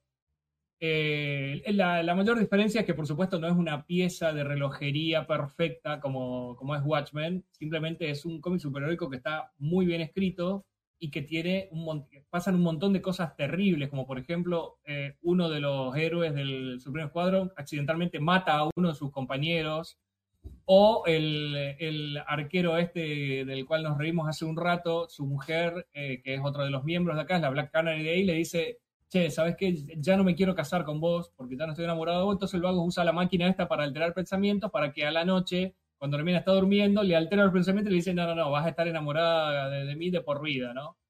Eh, y por supuesto, cuando salta la ficha que hace esto, lo rajan a patadas, vago, porque dice, no, no, acá. Y aparece el Amphibian, que es el Aquaman, diciendo, ven, ven, esto es lo que pasa cuando tenemos una máquina como esta. Eh, primero la usamos para rectificar a villano y después un pelotudo termina cambiándole eh, porque la mina lo dejó y no, ven, no, no me dan bola, soy Aquaman y no me dan bola. Son todos unos forros. Y es Aquaman, no, no Acá, de acá- nadie. acá la gente dice que eh, Watchmen tiene un hombre azul en bolas y esta gente no. Punto para Es- Watchmen. Punto para Watchmen. No hay, no hay un hombre azul en bolas eh, en el Escuadrón Se- Supremo. Seguro que es para darle un punto, spoiler. No, no, no hay. Seguro que eh, tiene no- bolas. ¿Leíste el cómic? Sí, sí, se le vende, de hecho, pero este, eh, eh, no sé. yo prefiero a Duo Damsel, ¿qué querés que te diga? Claro. Bueno, y hablando de Duo Damsel, te hago una consulta que nos llegó al teléfono. ¿qué Upa, dice? Ah. Sí, sí, sí, que dice, buena gente, les estreno el telefonito. Martín o Matías, ¿qué les pasó a la tercera mina de Duo Damsel? Eh, la tercera mina de Duo Damsel fue uno de los primeros legionarios en morir. El nombre real de Duo Damsel es Luorno Durgo. Bien. Ella viene del planeta Karg, que es un planeta colonizado por humanos hace muchos años, desde el punto de vista de la Legión del siglo 30. Me imaginaba algo tipo, soles. no sé, Juanita Tricota o una cosa así. Claro, no. Eh, tiene tres soles el planeta este y esos tres soles emiten una radiación muy en particular en sintonía uno con el otro que terminó afectando a la población y dándoles el extrañísimo poder de dividirse en tres réplicas exactas del ser original. Muy al estilo de Naruto, pueden acumular experiencia independientemente cuando se reúnen en un solo ser, toda esa experiencia acumulada queda integrada al ser, eh, al núcleo, digamos. ¿Y qué pasó? Eh, Luornus se escapó de Karg, fue a la Tierra, se unió a la Legión de Superhéroes y un buen día tuvo que luchar contra Computo, que era una especie de computadora maligna que Brainiac 5 había creado por error. Le mandamos un saludo enorme a Ultron. Sorry, Ultron vino después, le cabe, vieja. Este, y estaban ahí peleando, peleando, peleando. Y Cómputo fue y agarró a uno de los triplicados de Triple Girl con un tentáculo metálico, todo muy hentai. Y la recontracagó electrocutando y la despedazó y la desintegró y la cagó matando, que fue bastante, bastante traumático para las dos que quedaron. Eh, y por eso decidió cambiar de nombre de Triplicate Girl a Duo Damsel. Y ahora, para el dato vital de, de importancia máxima que nadie pidió, el duplicado después también murió. Fue una pelea contra el Time No, Tracker en el 87, no. 88, sí, sí, de verdad. En una misión de venganza por la muerte de Superboy, Mm. fueron Y se, Monel, y se terminó llamando. The Girl. claro, sí, se terminó llamando woman. fueron en una misión de venganza cuatro legionarios, o sea, había 30 y cuatro se querían vengar, fueron hasta el fin del tiempo a pelear contra el Time Trapper, Monel, ok, Kryptonian Level, se la banca, Saturn Girl, telépata del carajo, que hace el nivel de Obvio. Jean Grey, muy zarpada, Brainiac 5, está bien, necesitas a alguien que sea inteligente, El táctico. que llevar, y Duo Damsel, que se divide en dos personas normales Bueno, va a pelear contra la encarnación del fin del tiempo. Bueno, obviamente no sale bien. eh, uno de los duplicados de Duo Damsel eh, se lo de- dejan bastante muerto en el fin del tiempo y la chabona se ter- termina convirtiendo en chabona, sí, nada sí. más. Ter- Terminó en primera plana de Infobae. A lo que Bouncing Boy dijo, esto no es lo que yo firmé, me voy de casa y por la mierda. Presumiblemente se mudó al planeta Karg para, este, bueno, digamos, por favor. este, Bueno, Matías, ¿al- ¿un cierre con el Escuadrón Supreme? Bueno, la realidad es que el Escuadrón Supremo, esta maxiserie de la cual hablo, es lo que es una, es la verdadera joya de este grupo. Eh, lamentablemente, ¿no? O sea, porque el Escuadrón Supremo tuvo, eh, después de esta maxiserie, tuvo varias, eh, varias apariciones más en lo que es el universo Marvel. Ahí creo que Sergio incluso mencionó eh, una graphic novel, Dead of the Universe, que no quiero spoilear, pero Dead of the Universe es como un epílogo de lo que pasa en esta maxiserie. Por eso no, no quiero hablar demasiado de lo que es la trama, digamos, de esa graphic novel, digamos, pero tiene que ver con el epílogo de esta maxiserie, que es un epílogo muy duro, muy jodido, en donde el Batman de este Escuadrón Supremo lleva finalmente su acometido, que es detener al Escuadrón Supremo en eh, la creación de la fucking utopía esta, que va a ser concha todo peor de lo que ya estaba antes de que comenzara esta maxiserie. Y la, la realidad es que después tuvo el Escuadrón Supremo, digamos, tuvo un reboot. eh, si la eh, memoria no me falla, fue cerca del 2003, por ahí, 2004. Era más o menos la época en la que Mark Miller y Brian Hitch estaban sacando Ultimate, y creo que fue un año después. Porque el, el reboot este, si bien a mí me gusta mucho, está muy bueno, eh, está eh, guionizado por el ruso Straczynski y tiene eh, eh, dibujos de El ruso Straczynski, nunca escuché que le digan. Straczynski. Claro, eh, eh, tiene dibujos de, de Gary Frank, digamos, o sea, la verdad que es... Ah, es bien. un- sí, es un, no, no, no, es un titulazo, eh, es un titulazo, a mí me encanta, me, me gusta muchísimo. Eh, Muy buen equipo, Straczynski y Gary Frank, escucha. Sí, sí, no, eh, no se llamaba Escuadrón Supremo, sino que se llamaba Supreme Power. ¿Por qué? Porque lo que hace Straczynski es... Ah, Supreme Power, increíble. claro, sí, sí, sí. Eh, Muy bueno es eso. ir presentándote uno a uno estos personajes, de nuevo, digamos, con una lavada de cara. eh, Autoconclusivos, es tipo. Claro, te, te va mostrando uno a uno estos personajes, qué es lo que, de dónde vienen, qué es lo que pasa con ellos, cómo afectan, digamos, a este mundo. De a poquito te los va armando, te los va armando durante más o menos creo que 18 números y después los une y los termina, o sea, los, termina armando, digamos, el Supreme Squad. Pero, eh, eh, pero para eso pasó un año y medio, digamos. O sea, mientras tanto te fue desarrollando de a poquito lo que fueron cada uno de estos personajes, que son casi todos, los casi, no están todos, pero fueron casi todos los que se usaron originalmente. Bueno, por lo menos los unió, ¿eh? Todavía estamos esperando a Grant Morrison junto a los Seven Soldiers. Jamás ve más cara. ¿eh? Claro, sí, sí, sí. Perdón, perdón, perdón. Al, al menos los unió. Y después, de hecho, hay, eh, hay otro reboot más. eh, o sea, esto que comenzó Straczynski, después lo sigue Howard Chaykin, pero después hay, hay un reboot más de, este grupo que si la memoria no me falla de nuevo, está escrito por Robinson y Kirk. O sea, esto es lo que termina conectándose después con el evento de Civil War 2.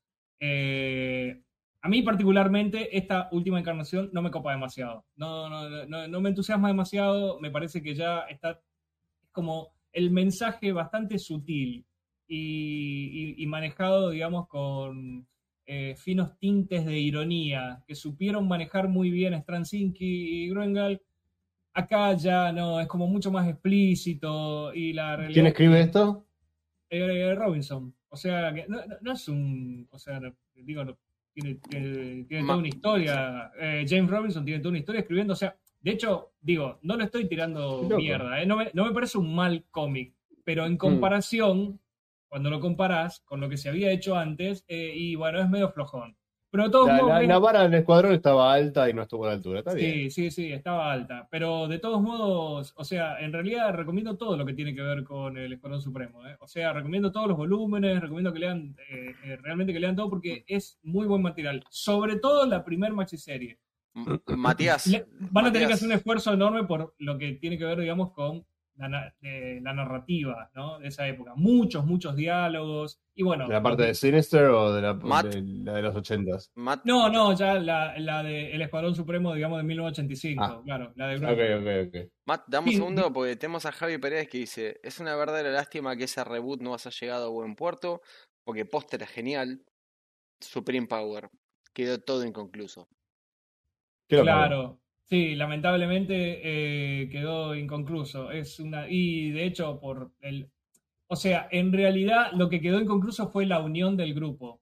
O sea, eh, el- el- la unión del grupo. Que- era básicamente el momentum que estaban, estaban llevando. O sea, Claro, o sea, eh, de- después de que después del volumen de Supreme Power viene, digamos, lo que vendría a ser la etapa Escuadrón Supremo de, de- de esto que había generado el ruso y llega hasta el número 7 y queda inconcluso. Es una, es una cagada, porque es justo cuando estás viendo al grupo actuar, después de haberte comido, digamos, los 18 números de la previa y quedó Mm. inconcluso y, viste, ya pasó tanto tiempo que no creo que jamás nunca vuelvan a retomar eso. ¿no? O sea, Y no, es ya una no. cagada.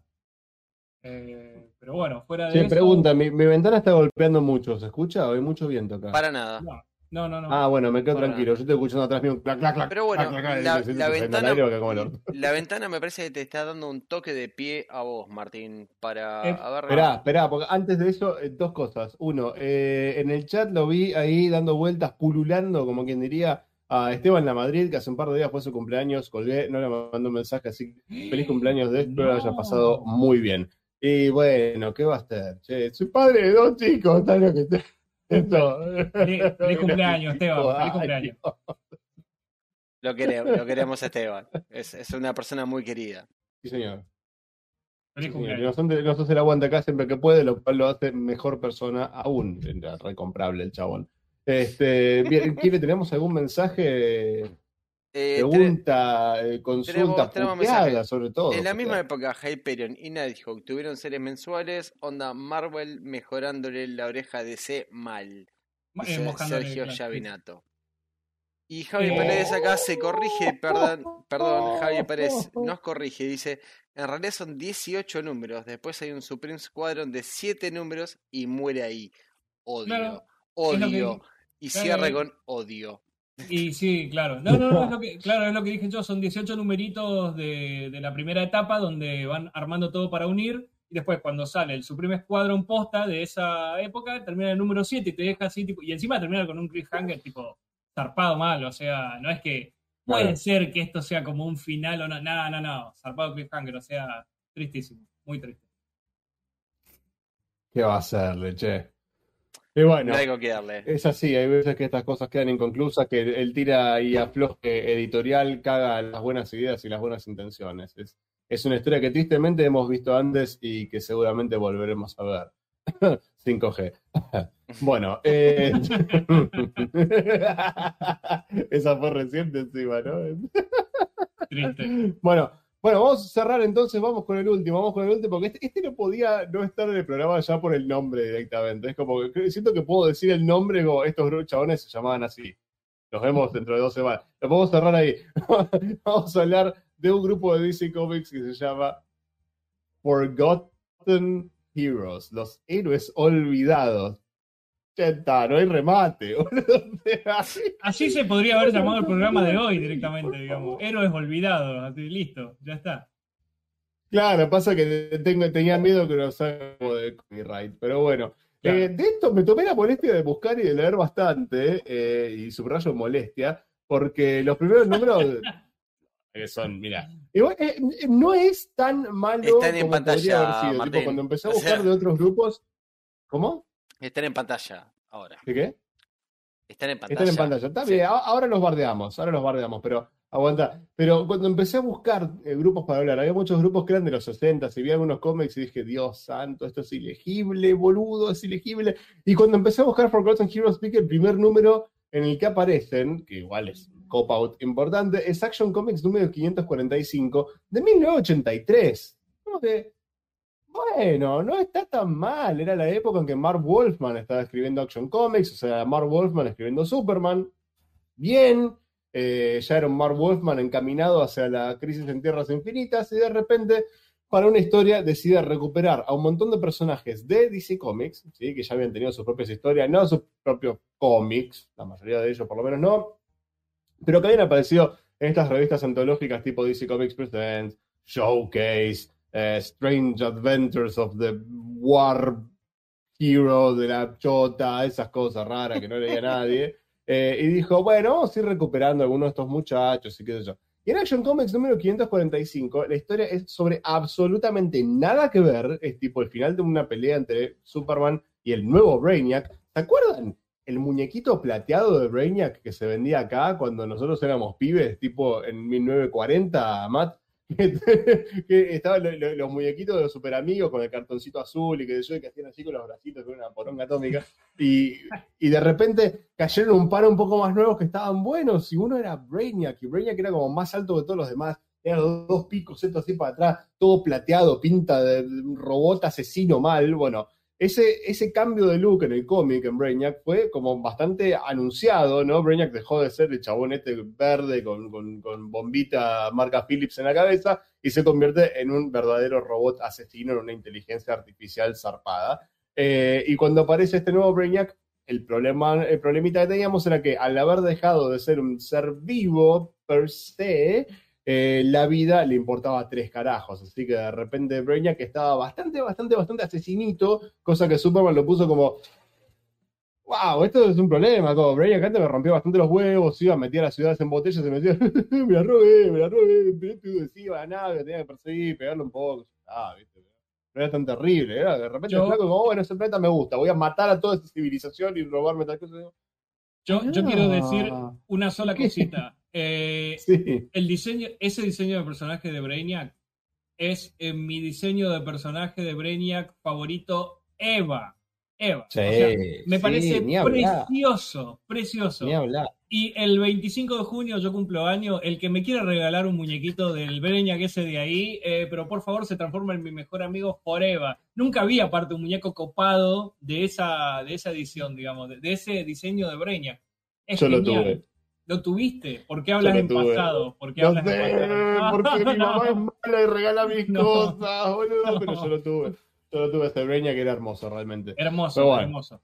Ese, ese no movía los bracitos, ese tenía los brazos así, como el, el codo torcido permanentemente, ¿viste? Y le apretaba los brazos para adentro y levantaba una pata. Digo, ¿por qué Brainiac te patearía? Te patearía. ¿Por qué te patea? Dígame. No tiene, no tiene sentido. Brainiac te va a patear. A ver, digo, lo siento, digo, oh, la famosa patada de Brainiac, ¿viste? La patada mortal de inteligencia artificial. No. No sé, qué sé yo, pobre Kenner hacía los juguetes como podía. Bueno, en fin, así que era una pelea contra ese, esa versión de Brainiac que era muy nueva en aquella época, le estaban metiendo bombas, qué sé yo, como para Brainiac se había puesto las pilas, había aprendido a matar gente y era un problema real, básicamente. Eh, termina la pelea con él y tipo en la última página del cómic te muestran que muchos héroes olvidados, como Rip. Hunter, Dane Dorrance y Cave Carson, que ahora contamos un poquito quiénes son, se juntan diciendo, ah, miren, ahí va Superman, pero Superman no tiene idea del peligro que estamos por enfrentar y eso. No se pierdan la próxima aventura, seres olvidados. ah, ah". Termina, con la última página. Eso pone 545. Los seres olvidados no se, se olvidaron, evidentemente, no volvieron a aparecer hasta 552.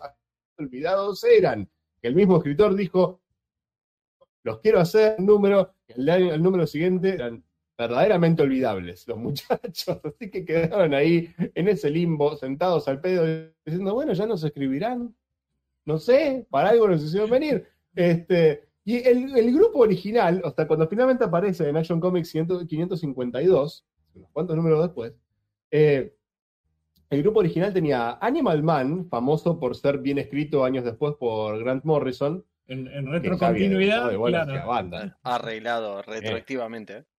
claro. Sí, la verdad que sí. Eh, teníamos a Calvin Cave Carson, que era un geólogo, chicos.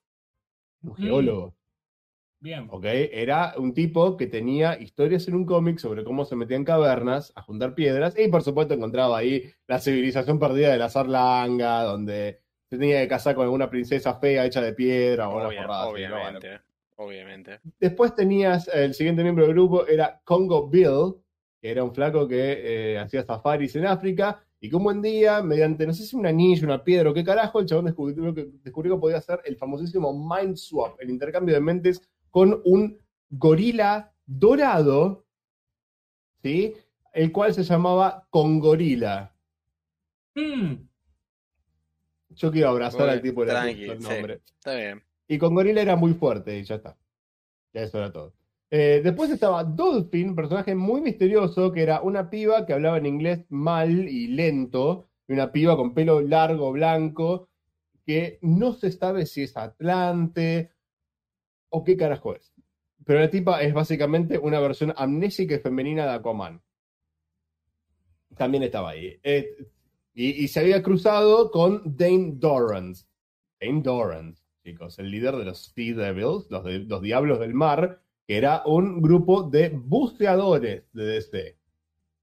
Porque bueno, en el universo de DC hay aventuras en todos lados, en las cuevas, en los ríos, evidentemente. Después un personaje que, que volvería a una cierta prominencia, que fue Rick Flag Jr., que era el líder de- del Escuadrón Suicida. El Escuadrón Suicida existía en aquella época, preguntan ustedes.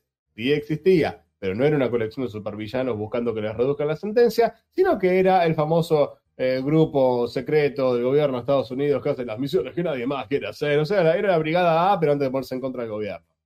Nada más. Este, estaba Rick Flag Jr. ahí y estaba Rip Hunter. Y Rip Hunter, cuando aparece ya en el 545, en la, la última página, donde después dijeron, bueno, nos olvidamos por los números y volvemos a poner, el detalle con Rip Hunter era que estaba viejo. Estaba, era un tipo grande, setenta y pico de años, 80, por ahí. Pero ¿por qué? Si Rip Hunter, la última vez que apareció, que debe haber sido, no sé, 10 años antes del cómic, pero en tiempo de cómic son 25 minutos, era un tipo joven, de 30 y pico de años, ¿por qué estaba viejo? Quedaba esa incógnita ahí. Finalmente, en el número 552, cuando abordan la historia, todo esto era un enfrentamiento entre ellos y Vandal Savage, el supervillano inmortal por aquella época, oriundo de Tierra 2, que se había mudado a Tierra 1 porque tenía al mar o algo, no sé.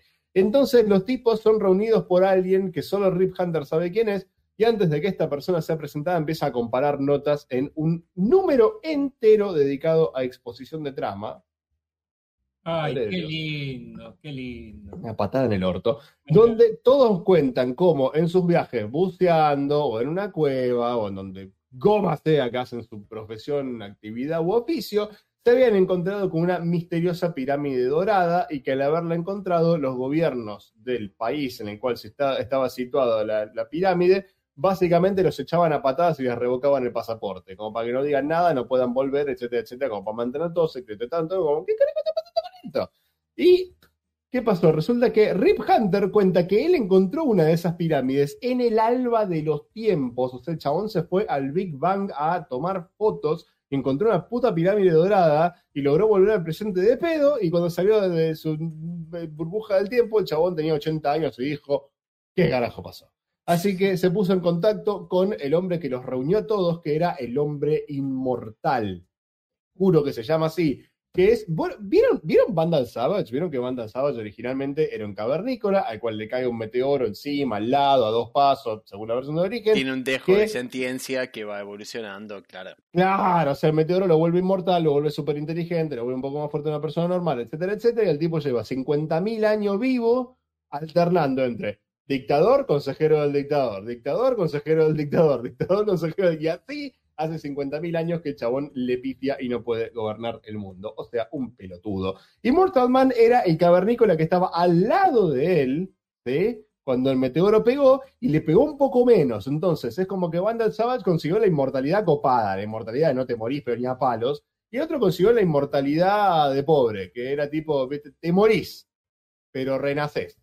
Y eventualmente te acordás de tu vida anterior y podés seguir haciendo tus cosas. Una paja. O sea, era un flaco que cada 30 años le rompía los huevos a Vandal Savage. Básicamente. Y Vandal Savage después lo mataba y era nuevo 30 años cuando revivos. ¡Ay, hijo de puta! Se acababa muriendo. En fin, una mierda. Realmente una mierda de poder. Encima, es como estos poderes como que no tenés opciones, como bueno, por ahí ahora me muero y listo. Me lo imagino al chabón tipo en los 70 subiéndose a una nave espacial, tirándose al sol, diciendo, de esta no vuelvo, y el tipo vuelve a la Z, puta madre, ¡Ah! No ¡Otra vez! Claro, debe ser terrible. debe No ser de terrible. nuevo, decía. No de nuevo, decía. Qué bien aplicado. En fin. El pobre Mortal Man, que estaba hinchado las bolas, reúne a estos pibes diciendo, bueno, los reuní porque nadie se acuerda de ustedes y son el grupo perfecto para que nadie se dé cuenta que están haciendo algo y derroten a Superman. Suerte. Un geólogo, un viajero del tiempo, un chabón que hace buceo, otro que tenía un chumbo y querían derrotar al Superman. Al Superman de la Silver Age, que si volaba muy fuerte viajaba en el tiempo. ¿Entiende más o menos el nivel del chabón? Bueno. Eh, resulta que Vandal Savage había infectado a Superman con una especie de, esporas modificadas con ciencia, magia y cosas lindas que hacían que Superman tipo volaba por Metrópolis y él descargaba estas esporas y empezaba a, creer, a crecer vegetación prehistórica que empezaba a hacer mierda a los edificios y que yo... ¡Una locura! Era incomprensible el objetivo de Vandal Savage en esta historia, se lo juro por Dios. O sea, ¿por qué Vandal Savage le hizo eso a Superman para hacerle eso a Metrópolis? ¿Cuál era, ¿Cuál era el endgame del flaco? Te juro que no sé. Construir edificios nuevos, venderlos caros, no sé, no sé. No sé qué quería hacer. Pero en fin, el único que sabe qué era lo que estaba pasando era Immortal Man. Les cuenta esto a todos los demás y les dice que el plan era él ponerse en contacto con Superman para decirle, che, estás infectado, andá hasta el sol, sacate los bichos de encima y volvé a darnos una mano. Ok. Que mientras el grupete de gente olvidada va a ir cada uno a la pirámide que encontró con el gobierno del país de turno pisándole los talones y recontracagándolos a tiros para intentar destruir o desactivar las pirámides estas con el conocimiento que Immortal Man mágicamente tenía. Porque lo que se descubre es que las pirámides estas no son creadas por el hombre, que las pusieron aliens ahí hace mucho tiempo, no se sabe bien para qué, pero que Immortal Man de alguna manera sabe desactivarlas. Y entonces van, hacen esto, Superman tipo va, se saca los bichos de encima, vuelve a la Tierra, con lo cual él podría haber resuelto todo el problema solo realmente, no sé para qué carajo llamaron a los tipos estos. Y ahí viene la parte más copada, que es, bueno, queda desactivar la pirámide que está en el principio del tiempo. Y bueno, se sube entonces a la esfera del tiempo Rip Hunter, sus tres compañeros cuyos nombres no vamos a recordar porque no nos interesan, y Superman. Empiezan a llegar al alba de los tiempos y la presión y la energía cronal y la flying bullshit empieza a dormirlos a todos, menos a Superman, porque es muy Superman. Y Superman dijo, este es el momento de ser Superman. Así que salió de la burbuja temporal, se metió en la pirámide, algo explotó, Rip Hunter volvió al presente, estaba joven de vuelta, con una notita de fui yo, de nada, de Superman. Mentira, mentira, estaba. Era, Bien ahí. Rip. O sea, Rip Hunter tuvo que ir y bañarse de vuelta en el Big Bang para volver a ser joven. No sé. Vuelve al presente, son todos jóvenes de vuelta y de repente dicen, che, Superman no está. A lo que Immortal Man cierra el asunto diciendo, oh, qué bajón, detuvimos a Vandal Savage, pero tuvimos que perder a Superman por esto. En fin, nos vemos en el número que viene. Y ahí terminó. ¿Qué? ¿Qué? Déjame de joder, posta, dame de- ahí. O sea, Nos dejamos da- un superhombre. dame algo más. Pero, Pero la Tierra no tiene nada que temer, porque Cave Carson y su amigo Buzo estarán... claro. Tenemos los, los Baby Seals esos ahí que ahora sí. Claro. Ay, Dios, en fin. dedos kryptonianos. Ahora, eh, Es muy bizarro. es- guarda, es yo- verdaderamente muy bizarro. Yo te digo Sí. algo, eh, estos serán héroes olvidados y serán de la D de Y merecidos. eh. DC Comics, pero eh, Rip Hunter es protagonista de Legend of Tomorrow, al menos de las primeras temporadas. Y Sí. Vandal Savage es un villano medianamente recurrente del Arrowverse. Así que son dos personajes que algo han de exposición mediática han tenido en los últimos años. Sí, es que en, en esa época Vandal Savage no sé si era nuevito, pero hacía poco que vueltas. Vandal Savage es un personaje que me copa bastante. Después lo convierten en villano de la, de la Sociedad de la Justicia. Que creo, no, no sé si se había enfrentado a ellos en Tierra 2, no me acuerdo. Realmente no me acuerdo muy bien la historia del personaje, pero es un personaje que a mí me, me copó mucho siempre. Me, me parece muy peor el concepto de Vandal Savage. Cuando se pelea con, con, este, con los Secret Six, está muy buena esa historia. Claro. Una de las hijas de Vandal Savage, el miembro de los Secret Six, eh, Scandal. Scandal Savage, qué buen nombre. Eh, Está, estaba muy bueno, a mí la verdad me copa mucho. Y sí, Rip Hunter eventualmente tuvo más prominencia, lo pusieron ahí en Legends of Tomorrow, que me parece fantástico. Luego, me acuerdo cuando me enteré dije, ¿qué? Rip Hunter va a estar en una serie de televisión y es el flaco que estaba en Doctor Who antes, Doctor Who, Viajero del Tiempo, Full Circle, Claro. bien hecho. Claro, todo bien cerraba. Todo hecho, cerraba. Rendidor a morir. Me pareció muy copado. Y Sí, agarraron, me pareció muy copado. Eso. Y británico Savage es, el, es el villano. ¿Mm? Te agarraron un británico de, con acento de Londres para que haga de, de Rip Hunter. Está muy bien. ¿Qué quiere que te diga? Está bien, qué Sí, sé yo, bien. sí, eso.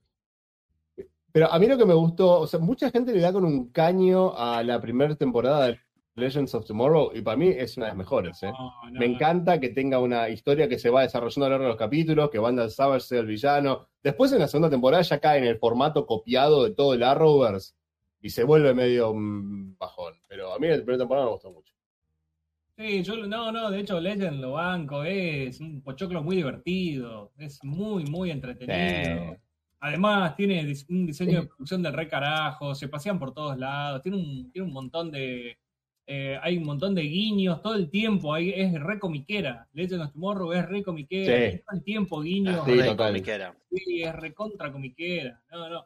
Es Total, una, es más, una más que las demás, te payasada. diría. Es una payasada atómica, es una, es una boludez, tenés que apagar Sí. el cerebro para verla, pero te divertís, es muy entretenida, muy entretenida. Sí, porque hay todo un ambiente de que ellos mismos no se toman terriblemente en serio a Ese sí mismos ni lo que eso, están haciendo. Ese es el chiste, me parece.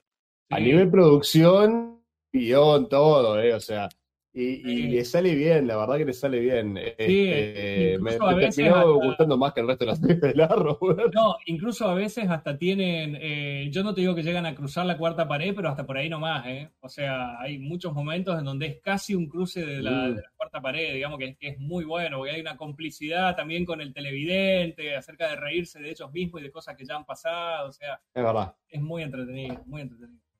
Bancamos es verdad, es verdad.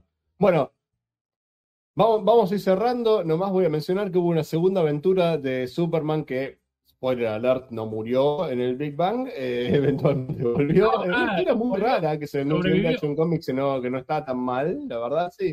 Es un homenaje a, a, a Jerry Siegel y a Joe Schuster, la historia siguiente que cuenta una más o menos el regreso de Superman y el propósito de las pirámides, que era todo parte de una invasión alienígena muy, muy simbólica, muy poética. Las pirámides lo que hacían era drenar la necesidad de conflicto del planeta. Entonces la humanidad era como súper pacífica, súper dócil, no había habido guerras, el avance científico y tecnológico había sido más lento, no, no había mitología, no había figuras heroicas, y de repente como invadirnos era súper sencillo.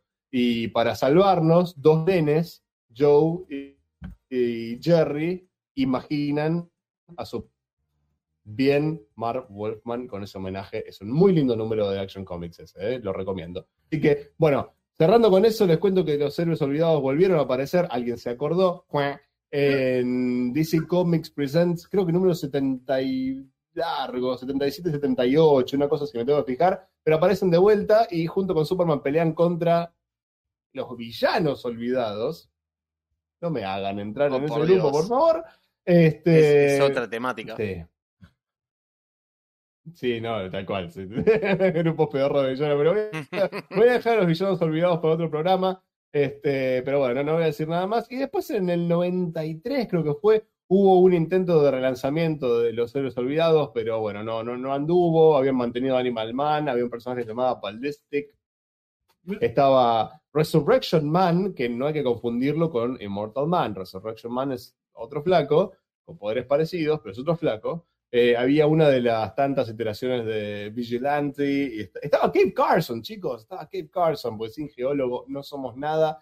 Eh, y bueno, eh, nada, eh, ahí terminó. Realmente no hay una historia muy extensa. Viste, yo no soy así, vengo a hablar del Escuadrón Supreme y que soy el Watchmen de Marvel y que eso. Yo te soy desolvidado.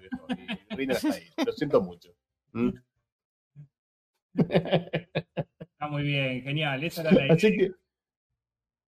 Sí, así que bueno, espero que les haya gustado estos informecillos que hicimos sobre personajes que no juna ni el, el buen atendedor del meme, Kili, no sé si tenemos algún mensaje, pregunta, puteada, sugerencia. Tenemos, tenemos mensajes, tenemos de Sergio Llavinato. La aposta es que casi todos los Forgotten adquirieron chapa después. Animal Malcolm Morrison, Cape Carson en el sello Young Animal, Dolphin de- en Aquaman de David. El gran pendiente de chapa es Es verdad. Immortal Man igual, eh, Immortal Man no, perdón, mira, me lo confundí yo. Ah, que recién dije no confundir. Immortal Man medio me chupa un huevo, pero Resurrection Man, que estuvo en la segunda versión de Los Héroes Olvidados, tiene una participación bastante importante en DC One Million, Grant Morrison, gran historia que banco a piñas y patadas, es un personaje clave, te diría, en DC One Million, así que bueno, apareció ahí, tuvo su momento de chapa copado. Tenemos Gaby Torre que ¿Tenemos algo dice, más? Tendrían que hacer un team up entre Vandal Savage, Immortal Man y Hope Gatling, o mejor no.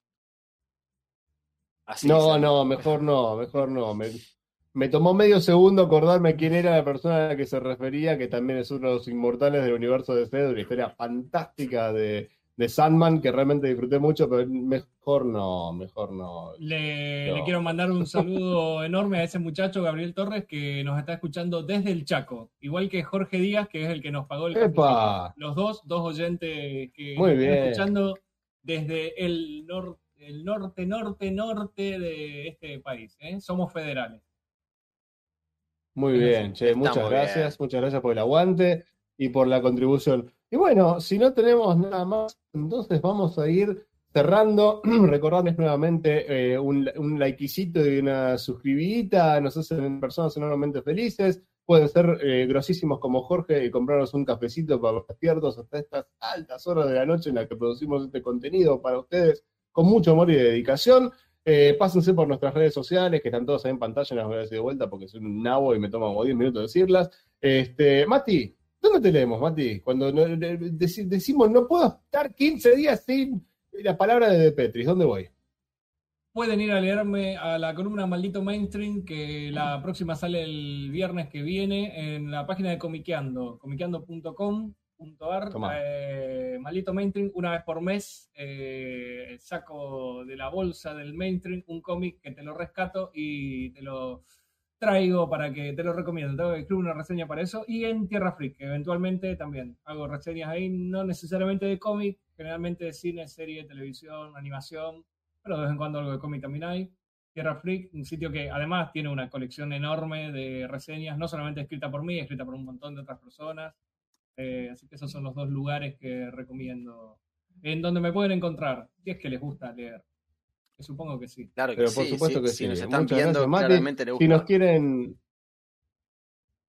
Exactamente. Bueno, y si así como no pueden estar sin el señor de Petris, tampoco pueden estar sin mí y sin Kile, nos pueden o escuchar en el podcast de Toma 5, que está todos los jueves a las 22 horas por este mismo Vaticanal. Y eh, dada cierta reorganización estructural de la comisión directiva, si no estoy yo, está el señor de Petris reemplazándome, así que algunos de los dos lo van a ver.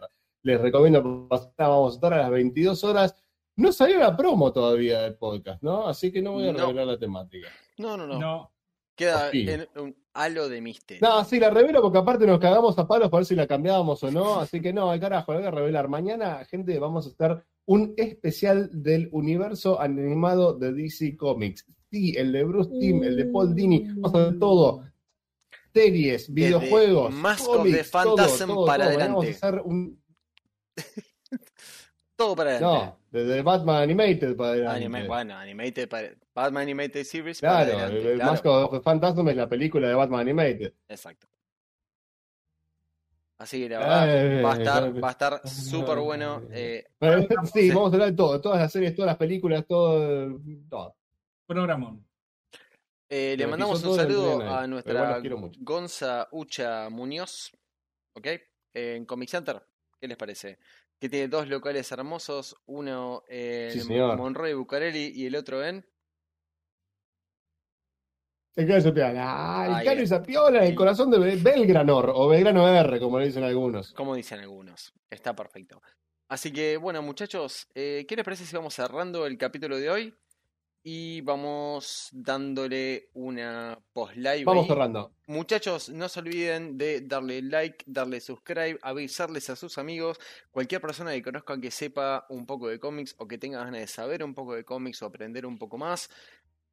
Nada, simplemente mándelo para este canal. eh, estamos siempre abiertos en los canales. eh, tenemos nuestro Facebook barra revista Toma 5, tenemos nuestro Instagram barra R Toma 5, estamos en Twitch, estamos en, el celular, estamos en los todos los mensajes que ustedes nos mandan en todos los videos que hacemos en YouTube, los contestamos y siempre los tenemos en cuenta. Así que, por favor, si conocen a alguien que tengan ganas de aprender un poco más de cómic o meterse más en este hobby, que la verdad está muy bueno y nosotros disfrutamos muchísimo, tráigalo para acá.